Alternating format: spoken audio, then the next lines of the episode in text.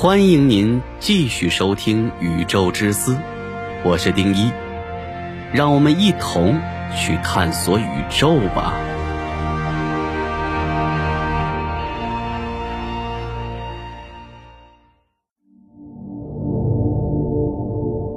时光倒流可行吗？一起看看量子力学的新发现。时光倒流作为一个物理推理概念，是指时间流逝有方向性，其物理含义有两方面：一，从爱因斯坦相对论角度而言，当物体运动速度超过光速时，就可以引起时光倒流；二，从热力学。和量子力学角度而论，在一个孤立系统中，如果存在一个能够从低温向高温流动的物体，就说明这个物体运动具有时光倒流情形。这种论述起源于热力学中的熵概念。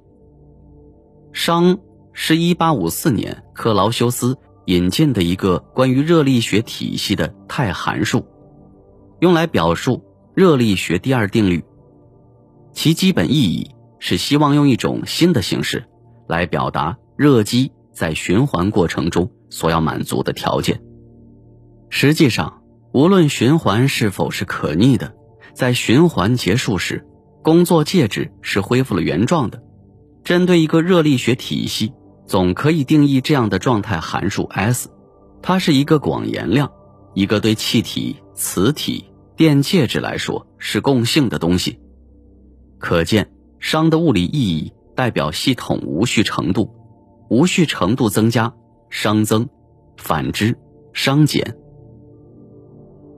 热力学第二定律将熵 S 推到了作为热力学系统演化方向判据的位置。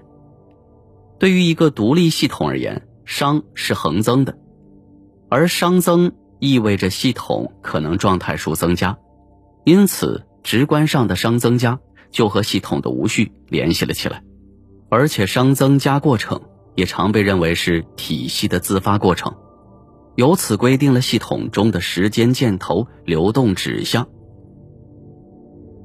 时间晶体，而在德国科学家在量子实验中发现了时光倒流一文中，埃里克卢茨教授。在一个实验中发现，在一定的情况下，热量可以由温度较低的量子态微观粒子传递到温度较高的量子态微观粒子。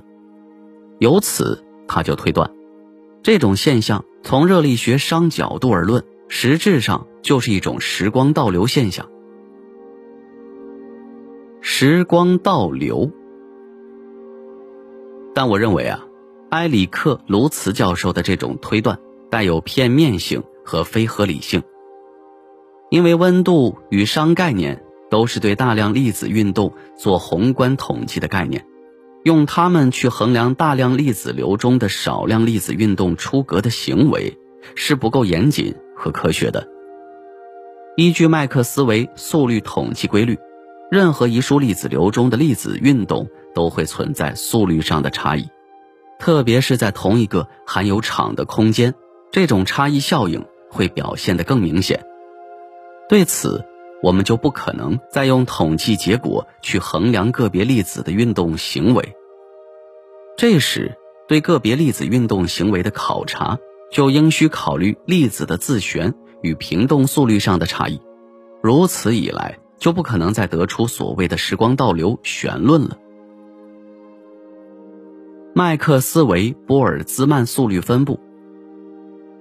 粒子流中的个别粒子会表现出从宏观统计中的低温处流向宏观统计中的高温处，是这些个别粒子具有比其他粒子更高运动动能的结果，并不是所谓的诡异量子玩穿越。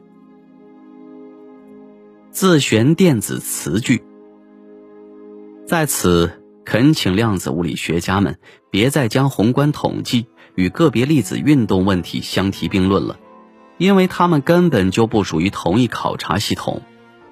对个体系统运动而言，根本就不可能存在所谓的时光倒流。时间在他们身上只是一个人为定制的、能够度量其空间变化的周期描述的数学形式而已。就像是盲人摸象，不同的角度认识不同罢了。